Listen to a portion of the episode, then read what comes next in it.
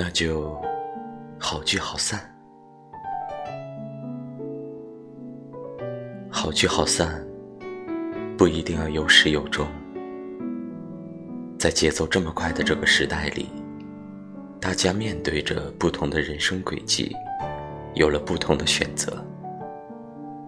我能理解为什么你的信息越来越少，见面的时间越隔越久，最后。